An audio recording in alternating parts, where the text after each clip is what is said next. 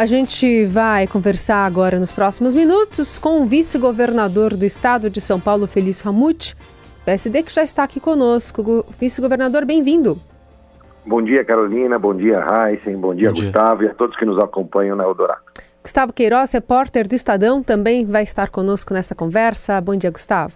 Bom dia, Carol. Bom dia, Heisen. Bom dia, vice-governador. Obrigado pela presença.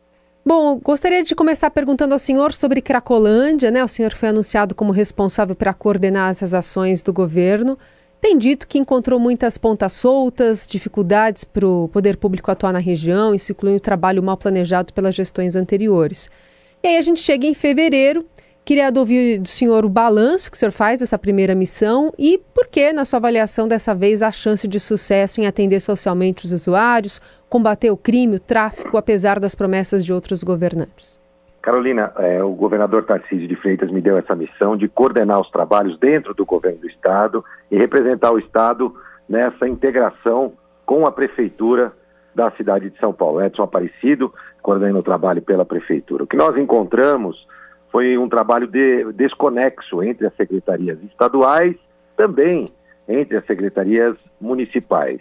É hora de unir esforços, integrar os serviços no Estado, integrar os serviços na Prefeitura e fazer a integração Estado e Prefeitura. Eu costumo dizer que nesta área, e eu escutei muita gente ao longo desse primeiro mês de governo, escutei a sociedade civil, especialistas, grupos de mútua ajuda, é, também administradores e gestores públicos, visitei equipamentos públicos da prefeitura, os abrigos, os CIATES, os hotéis sociais, as vilas reencontro, encontrei muita coisa boa sendo realizada, não só pela prefeitura, mas também é, pelas igrejas evangélicas, igrejas católicas, pela sociedade civil.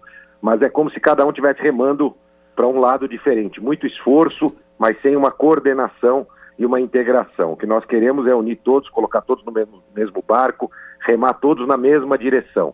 Isso por si só já eh, transformaria o trabalho num trabalho muito melhor do que a gente via até aqui.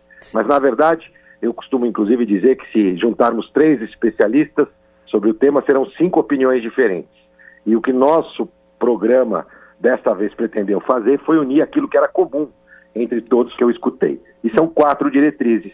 A primeira diretriz é a abordagem qualificada, contratação pelo Estado de até 200 pessoas com especialistas em independência química, para independência química, para abordar o usuário das cenas abertas de uso com infraestrutura, para que possa acolhê-los e levá-los para uma porta de entrada única, que é o nosso hub de cuidados em álcool e drogas, que funcionará ali na Rua Prates eh, até o meio de março. Nós já vamos implementar esse hub e ele estará funcionando como uma grande porta de entrada de serviço. Primeira diretriz, abordagem qualificada.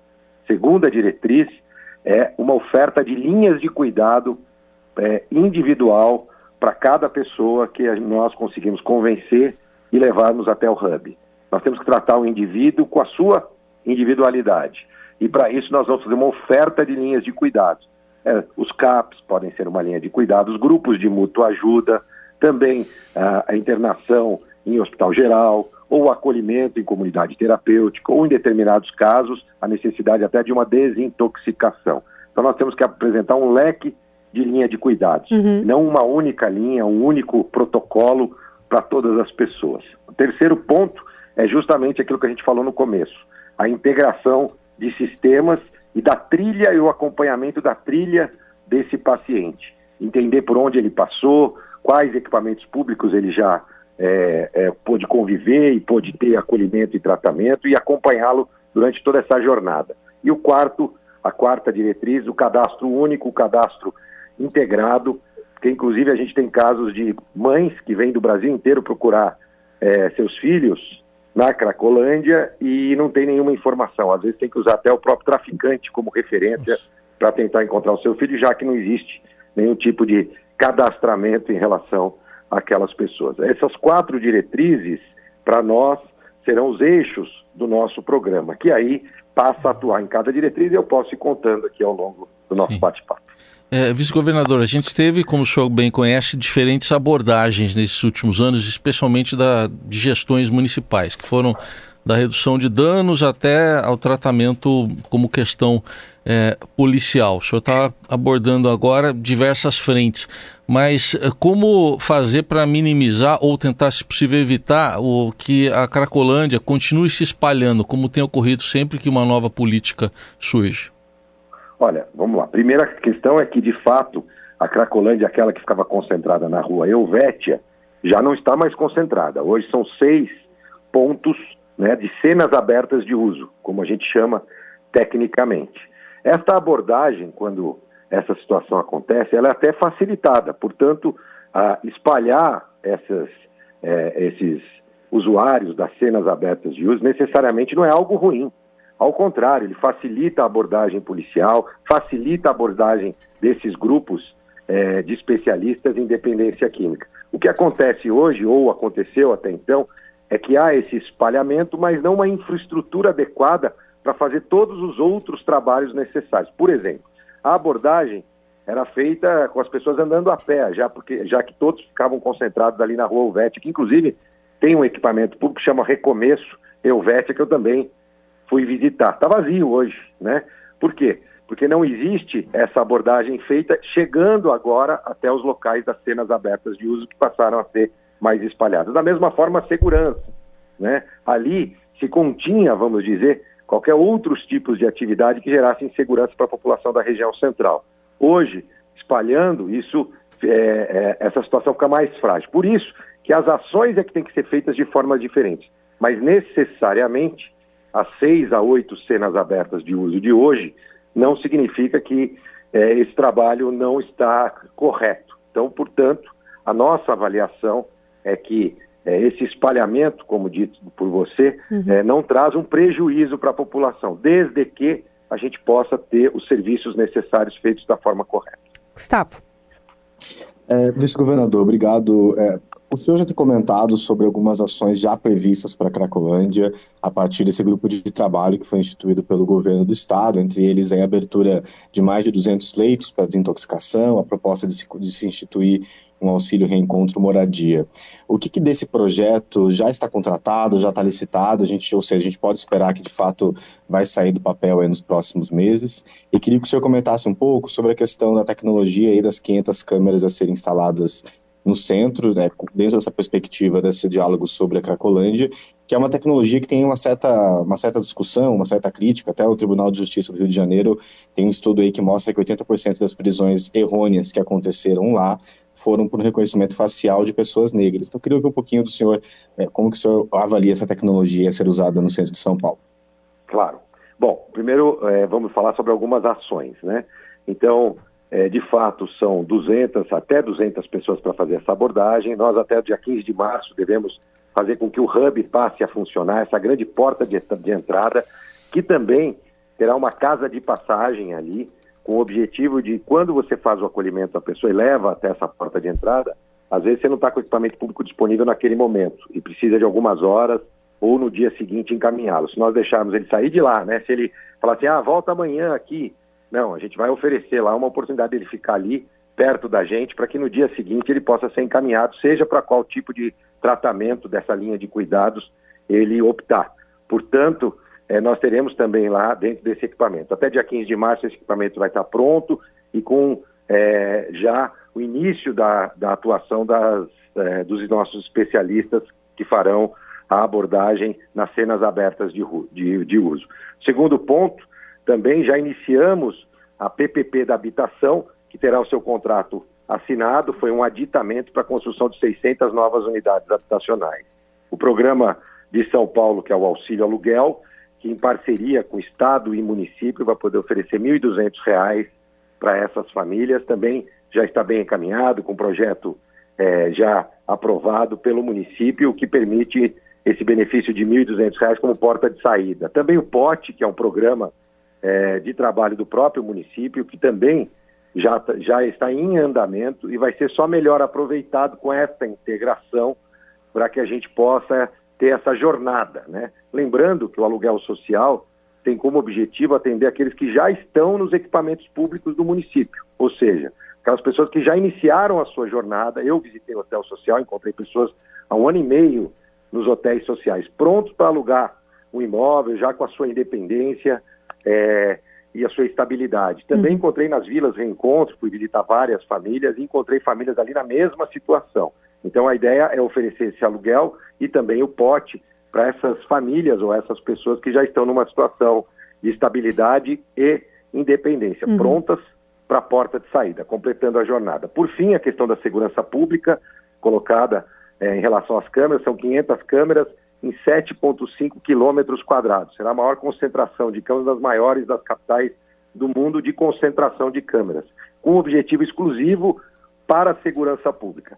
Você colocou em relação à prisão errônea, 80% das prisões. Primeiro, vamos lá. As câmeras hoje estão com os policiais. Né? Existem câmeras hoje com a Polícia Militar e ela tem trazido bons resultados, não só para acompanhar a atuação militar, da Polícia Militar, como para reduzir a letalidade. A câmera também nos postes terá a mesma função, inclusive ela poderá acompanhar a atuação da própria Polícia Militar, da Guarda Civil Municipal dentro da área das cenas abertas de uso. Então eu vejo um grande ganho para a população da cidade de São Paulo e do estado de São Paulo com essa tecnologia. Em São José dos Campos, nós temos 1.200 câmeras com inteligência artificial e todos os indicadores de criminalidade foram reduzidos após a implantação é, dessa tecnologia. Em relação ao possível erro que possa acontecer na detecção, primeiro explicar como funciona.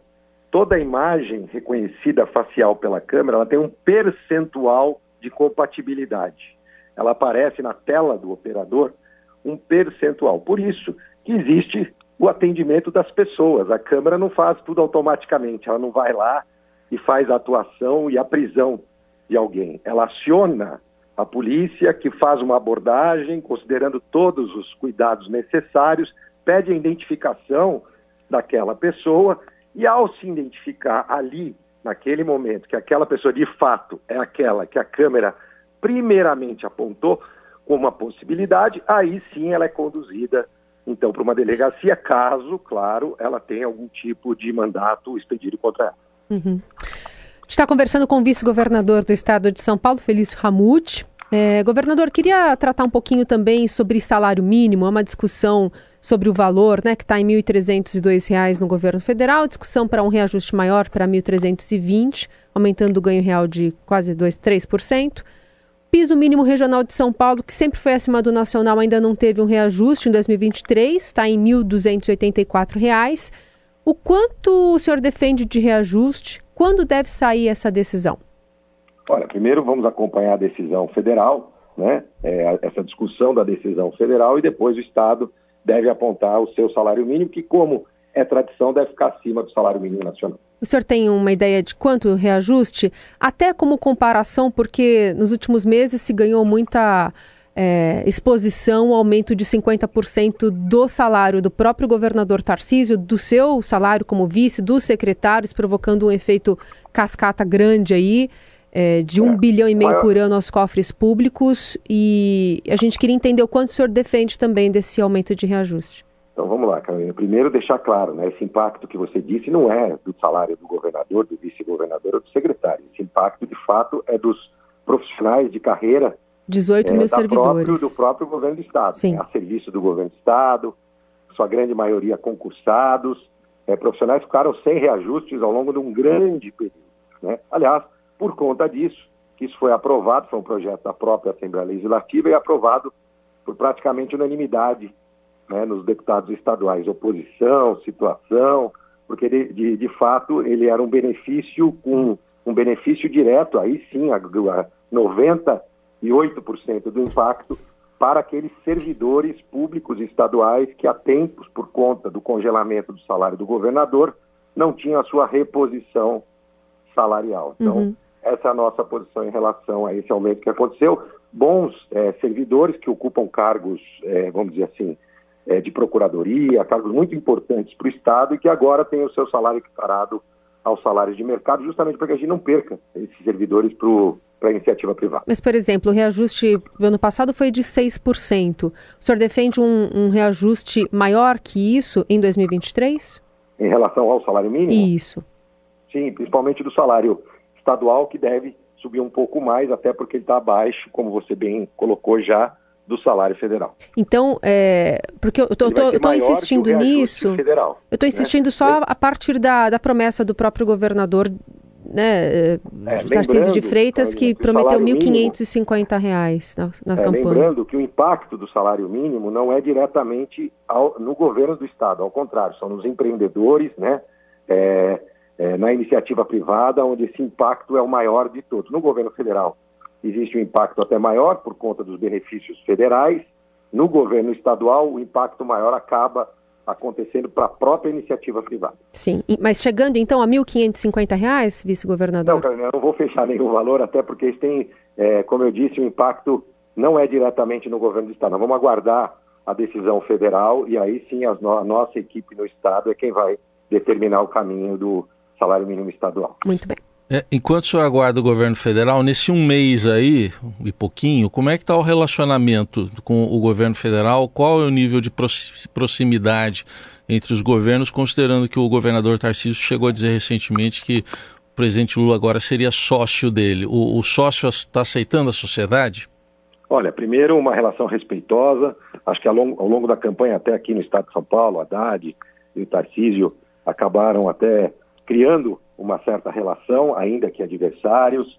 Isso facilitou o diálogo. O, o nosso governador já teve três vezes em Brasília, levando os pontos e a importância eh, de solicitações para o Estado de São Paulo em relação ao transporte público, à mobilidade urbana, na verdade, em relação ao próprio Porto de Santos, que eu diria que hoje é o ponto onde é, é, nós precisamos de uma posição o mais rápido possível, porque nós acreditamos, a equipe é, do nosso governador Tarcísio é a equipe que desenhou o projeto de privatização do Porto de Santos. E ela tem a convicção de quanto isso seria importante para gerar emprego, renda, investimentos ali na Baixada Santista. E a famosa ligação que tantos quer, tanto, tanto, tantos anos a população espera da a, a ligação seca é, Santos-Guarujá. É, Portanto, existe ali é, uma, uma expectativa em relação a investimentos do Porto de Santos e o governador teve a oportunidade de passar essa informação para o próprio presidente. A relação tem sido bastante amistosa, mas vai ficar claro, claro, ao longo da gestão, que o governo do Estado de São Paulo é um governo que valoriza o mercado, né, a geração de emprego e renda através das parcerias público-privadas. Aliás, eu sou o presidente do Comitê de Desestatização, né, né do Comitê é, que vai cuidar das desestatizações, portanto, PPPs, privatizações, concessões, dentro do Estado de São Paulo. E vai ficar claro essa diferença de gestão. Mas o relacionamento sempre se dará com respeito, republicano. A população do Estado de São Paulo não vai voltar a assistir embates entre é, é, presidente da República e governador, até falando de características pessoais um do outro. Isso não vai voltar a acontecer no Estado de São Paulo, porque isso não é bom para São Paulo e não é bom para o Brasil. Gustavo? Além da, no âmbito político, o senhor foi do PSDB, né, que de fato é um partido que sai mais enfraquecido na última eleição por perder o poder que tinha em São Paulo e ainda enfrenta algumas crises internas. Agora, o atual partido do senhor, o PSD, tem, além do senhor, a figura do presidente da legenda, Gilberto Kassab, na estrutura do governo, além de outros quadros aí no primeiro escalão. Isso, claro, cria uma vitrine para a legenda dentro do Estado. A perspectiva, vice-governador, é de crescimento do PSD nesse contexto? O partido quer conquistar mais prefeituras em São Paulo aí em 2024? Sem dúvida. Né? Nós já temos é, sido contatados por alguns prefeitos, candidatos, né, ao longo, é, desde o finalzinho do ano passado, é, de fato, o PSD, costumo dizer, né, já dei algumas entrevistas, acabou plantando o que colheu né, ao longo dos anos, uma sequência de erros. Na, na verdade, eu não reporto essa situação do PSDB a um único responsável. Começa lá atrás com a falta de renovação, passa pela é, questão Aécio, depois a questão do próprio Dória, a vinda do Rodrigo Garcia, as prévias que foram um péssimo exemplo de é, éticos e de gestão e administração. E a consequência de tudo isso foi essa é, diminuição né, da é, política do PSDB após essas eleições, mas foi de fato colher algo que haviam plantando. Já no PSD a situação é justamente o contrário, aos poucos o PSD vai se consolidando e sem dúvida a vitória aqui no estado de São Paulo vai fortalecer ainda mais o PSD, que como eu disse já tem aí contato com vários prefeitos já reeleitos, prefeitos que buscam reeleição e também é, novos atores políticos que ingressam, então, na vida política e podem ter o PSD como sua casa. Eu fiquei 28 anos no PSDB, saí do PSD no início do ano passado é, e estou muito satisfeito com o time que encontrei no PSD, a qualidade política, a boa política praticada pelo partido. Agora, o ex-governador Rodrigo Garcia apoiou Tarcísio de Freitas no segundo turno. Eu queria saber se ele vai ter algum papel na atual gestão do governador. Olha, primeiro, uma situação que pouco se fala, que nos últimos talvez 30 ou 40 anos, né, é, não acontecia e aconteceu no estado de São Paulo, onde o candidato, então candidato, Tarcísio de Freitas, fez uma campanha sem lotear o governo ao longo da campanha. Nenhum espaço de governo foi pré-estabelecido para nenhum partido, seja os partidos que o apoiaram na coligação, que foi naquele primeiro momento, ou depois nos apoios de segundo turno, e já é uma segunda condição. Portanto, é, governar com partidos, é claro que é importante, né? mas sem espaços pré-determinados ao longo da campanha. Via de regra, as campanhas loteiam o governo antes mesmo delas serem vitoriosas. Isso não aconteceu com o governador Tarcísio, que deu liberdade para ele formar um time de alta qualidade no seu secretariado. Claro, quem faz campanha junto, governa junto, mas sem espaços pré-definidos, sem porteiras fechadas, né, em secretarias, como a gente vê comumente aí é, na questão política. Isso não aconteceu em São Paulo, o que deu liberdade para o Tarcísio criar uma grande equipe é, aqui é, no estado de São Paulo. Agora é hora de arregaçar as mangas e trabalhar. Em relação ao governador, né, não existe. O PSDB de fato deu o apoio, mas sem qualquer tipo de comprometimento em relação ao próprio Rodrigo Garcia, o PSDB. Né? Ele até tem pessoas do PSDB dentro do governo. Né? O próprio secretário adjunto do Kassab, o Penido, era secretário do PSDB e hoje né, está no governo. Portanto, nós não olhamos para o partido, isso fica em segundo plano. Nós queremos qualidade de pessoas. Esse é o vice-governador do estado de São Paulo, Felício Ramute, que conversou conosco né, sobre diversos assuntos. Espero é, tê-lo aqui para falar especialmente sobre Caracolândia, que o senhor está à frente né, desse, desse grande desafio do governo, também sobre a Comissão de Privatizações. Obrigada pela entrevista. Até a próxima, vice-governador. Carolina, estou à disposição para falar sobre o tema Cracolândia. A gente sabe que nem tudo serão acertos ao longo desse caminho e as críticas construtivas sempre serão bem-vindas.